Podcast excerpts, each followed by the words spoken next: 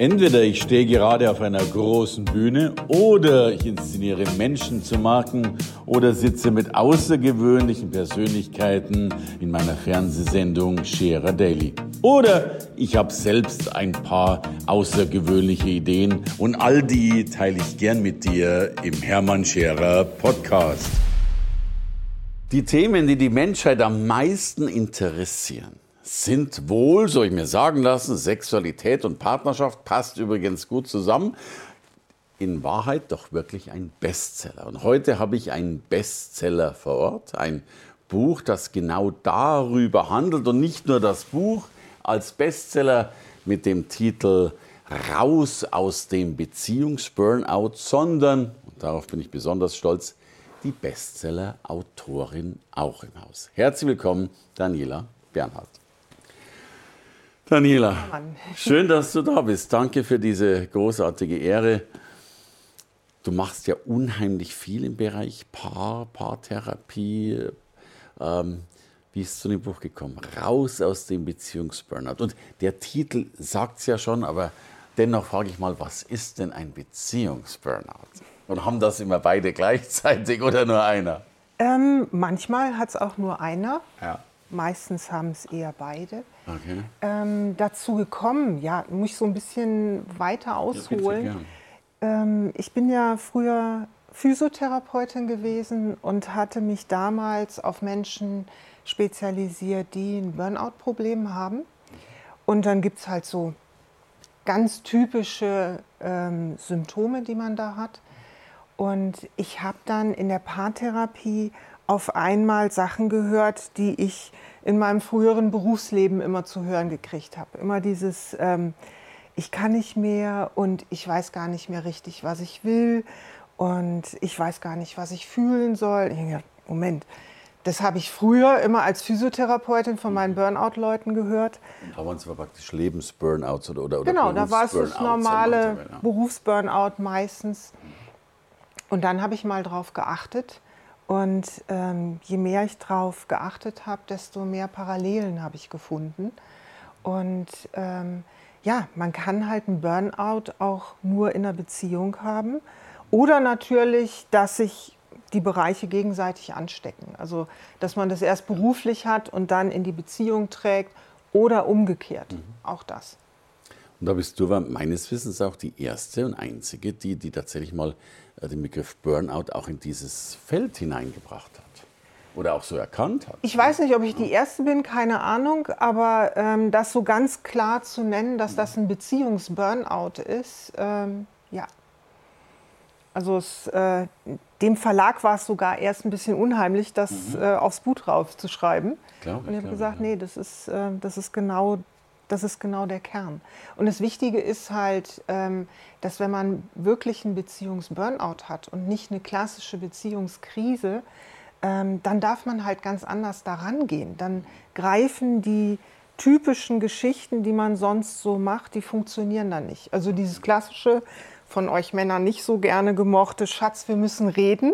Ja, Wie kommst du drauf?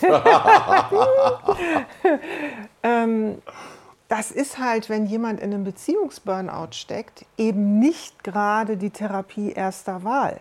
Weil derjenige hat die Nase voll und will am liebsten alleine sein. Viele haben so einen inneren Drang, wegrennen zu wollen. Und äh, die brauchen dann keine schwierigen Beziehungsgespräche oder auch dieses Ding, mehr daten, mehr miteinander unternehmen, Wochenende in Paris oder sowas. Das klingt alles total klasse. Und wenn man einen Burnout hat, braucht man was anderes. Das Gegenteil. Also Da braucht man eher das Gegenteil. Da braucht man eher. Ruhe, Zeit für sich und darf sich erstmal wieder auf sich selber besinnen. Jetzt würde ich frech sagen, wir Männer sind wahrscheinlich immer im Beziehungsburnout, weil wir nie reden wollen, aber das nur am Rande.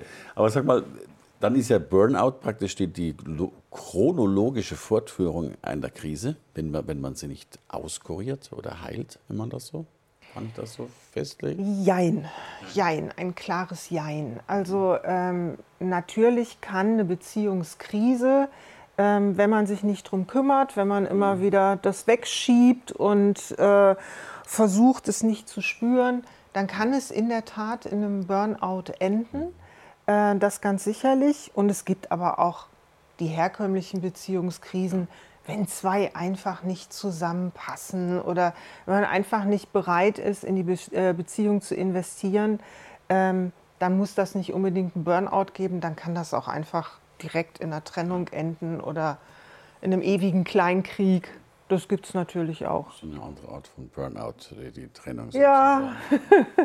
du sag mal, ich meine, die Zahlen haben wir wahrscheinlich alle gar nicht, aber wie viele Menschen glaubst du sind in Beziehungskrisen und, Burnouts, wenn ich, wenn ich mal so die, die, oder gefährdet für eine Beziehungskrise, wenn ich mal so einen Prozentsatz, einen geschätzten Prozentsatz. Also ich sage mal so, ich bin oft erschrocken, wie wenige Menschen es wahrnehmen, dass sie in der Krise sind oder zumindest mal in meinen Augen nicht in einer glücklichen Beziehung sind.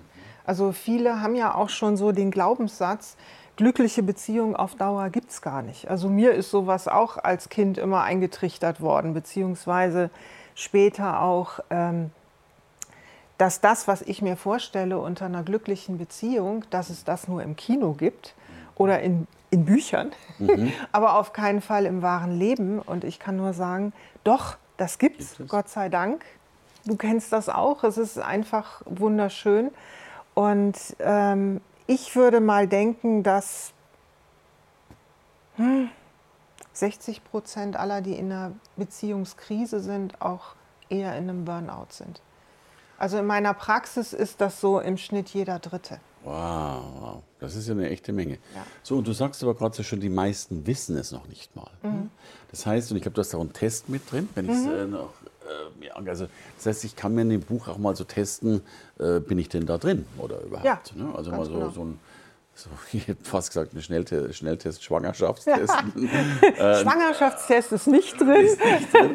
aber ein Schnelltest Burnout ist, ist definitiv drin. drin. Mhm. Ähm, wobei das Buch auch Menschen hilft, die, die nicht in, einer, in, einem dicken Burnout drin sind, stellt sich natürlich dann doch derjenige, der das Buch in der Hand hat, dann die Frage, oh je, kann das sein? Und dafür gibt es dann wirklich einen, einen, schnellen Test.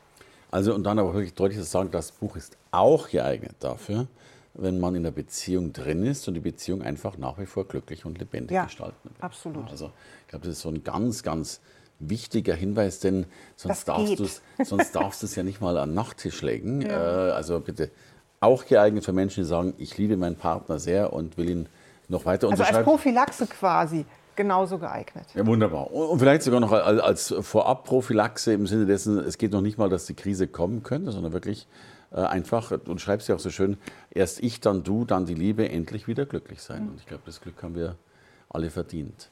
Definitiv. Das Schlimme ist ja, aus, aus meiner Sicht, dass gerade Traumpaare, also gerade Menschen, die miteinander gestartet sind in ein, wir machen das besser als alle anderen mhm. und wir sind richtig klasse und mhm. wir werden das rocken und wir werden nie eine Beziehungskrise haben. Klingt schon mal gut. Ja. Gerade die sind leider sehr gefährdet, in einem Beziehungsburnout zu landen, weil Menschen ja ein Burnout kann man nur kriegen, wie der Name schon sagt, wenn man für was brennt. Mhm. Und wenn man füreinander brennt und äh, bereit ist, ganz viel zu investieren und viel zu machen und viel zu geben, dann neigen viele dazu, eben über ihre eigenen Grenzen zu gehen. Und wenn man das längere Zeit ignoriert, dann geht das halt schnell in Burnout rein. Was sind denn so die Tipps? Was könntest du so an, an einem Mini-Schnellkurs mitgeben für Menschen, die sagen, ich will es zumindest mal überprüfen oder will, äh, will das Glück wieder mehr zu Hause willkommen heißen? Was wären so die ersten Schritte, die.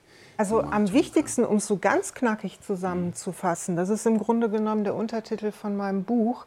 Erst ich, mhm. dann du, dann die Liebe. Also wirklich statt dieses sich immer sofort auf den Partner zu stürzen oder auf die Beziehung und da irgendwas reparieren zu wollen und verbessern zu wollen, stattdessen wirklich sich mehr auf sich selber besinnen und gucken so, wo stehe ich denn überhaupt mhm. und was brauche ich denn eigentlich? Weil ganz häufig, wenn, wenn sich jemand in der Partnerschaft nicht wohlfühlt, ähm, dann wird so ein Schuldiger gesucht und der wird halt dummerweise meistens im Außen gesucht und dann ist der Partner in der Nähe und dann ist der auch der Schuldige. Und das ist wirklich das Ganze von hinten aufzäumen. Weil Beziehungskonflikte sind in den allermeisten Fällen wirklich Punkte, wo jemand selber an sich arbeiten darf, wo es eine Lernaufgabe gibt. Mhm. Und an der Stelle darf man sich dem stellen. Oder halt man flieht. Manche fliehen dann direkt in eine andere Beziehung. Ich, ja. Und ähm, also das finde ich ganz wichtig, klar zu haben, wenn ich mich selber hinterfrage und wenn ich mich, wenn ich meinen eigenen äh, Konflikten und äh, ja auch mal Fehlern oder Aufgaben und Schwächen, wenn ich denen auf die Spur komme und mich dem stelle, dann bin ich auch viel offener mhm. und ähm, auch viel, ähm, viel großzügiger dem Partner gegenüber. Also wenn ich schon nicht hinter die eigenen Kulissen gucken kann, wie will ich denn dann den Partner optimal verstehen? Geschweige denn, dass wir optimal zelebrieren und genießen. Also ich denke, an, sorry, angefangen mit dieser Grundeinstellung, ich muss mich erstmal mich selbst lieben können, um mhm. andere lieben genau. zu können. Und natürlich, glaube ich, haben wir häufig auch dieses Thema, äh, wir wollen es dem anderen recht machen. Und ich, ich behaupte, weil du bist die Expertin, Frauen haben das Thema noch mehr als Männer wahrscheinlich. Ja, schon, ja? schon. Also um die Klischees zu bedienen, dieses Everybody's Darling mhm. ist Everybody's Step. Das ist schon sehr stark bei den Frauen vertreten. Und dann auch noch mal stärker bei den Müttern. Ja, ja, ja, klar, Gucken, dass es der Familie gut geht, dass es den Kindern gut geht und sich selber immer hinten anstellen. Und das ist halt einfach nicht gut auf die Dauer. Ich glaube, dass sich viele Menschen auch wirklich im Leben verlieren. Ne? Also dieses äh, klar, typisches Hamsterrad, äh, so sehr drin zu sein. Und ich glaube, am Schluss doch wahrscheinlich noch nicht mal mehr genau weiß, was man eigentlich selbst noch gern tun würde Definitiv. vor lauter Arbeitsaufopferung und auch funktionieren. Definitiv. Und das ist, das ist so einer der Kernsätze, wo bei mir dann immer direkt schon die, die Alarmglocken losgehen, wo ich, ähm, also eins der Kerndinge, die mich dann letztendlich auch auf diesen Begriff Beziehungsburnout gebracht haben weil ich das als Paartherapeutin ganz häufig gehört habe. Dieses, äh, ich weiß gar nicht mehr, was mir gut tun würde. Ne? Wenn ich dann sage, schauen Sie doch mal, dass Sie, dass Sie sich selber ein bisschen mehr pflegen und was tun, was Ihnen Spaß macht. Und dann, ja, weiß ich nicht, was, was könnte das sein? Wie, wie finde ich das raus? Also, weil Menschen das so stark immer wieder weggedrückt haben.